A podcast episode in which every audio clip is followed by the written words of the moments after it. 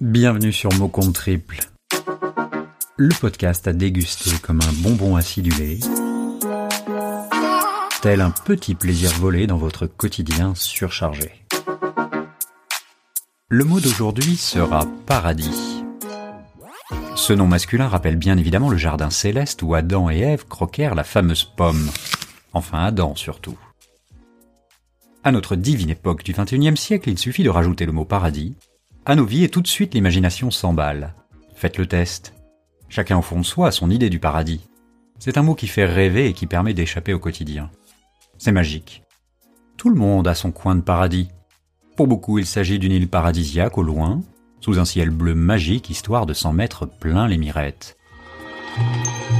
Une île, une île au large de l'espoir.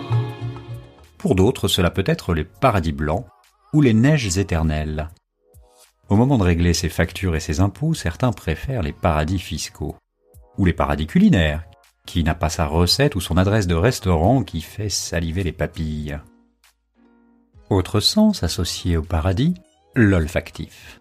Nos amis les parfumeurs l'ont bien compris et réinventent à chaque création de jus une odeur de paradis associée souvent à un visuel pour nous offrir des senteurs paradisiaques, voire aphrodisiaques. Ceci m'amène naturellement au paradis artificiel, évoqué en premier par Charles Baudelaire. Sans faire évidemment leur apologie, ils font partie de l'humain et provoquent de par l'interdit une part d'attraction et d'envie. Un peu comme la pomme d'Adam en quelque sorte. Vous l'aurez compris, le paradis et son opposé l'enfer n'ont pas fini de jalonner notre langue française, nos écrans, nos yeux et nos oreilles. Comment ne pas évoquer ainsi le cinéma et Les Enfants du Paradis, le film mythique où Garance, incarné par Arletty, rayonne?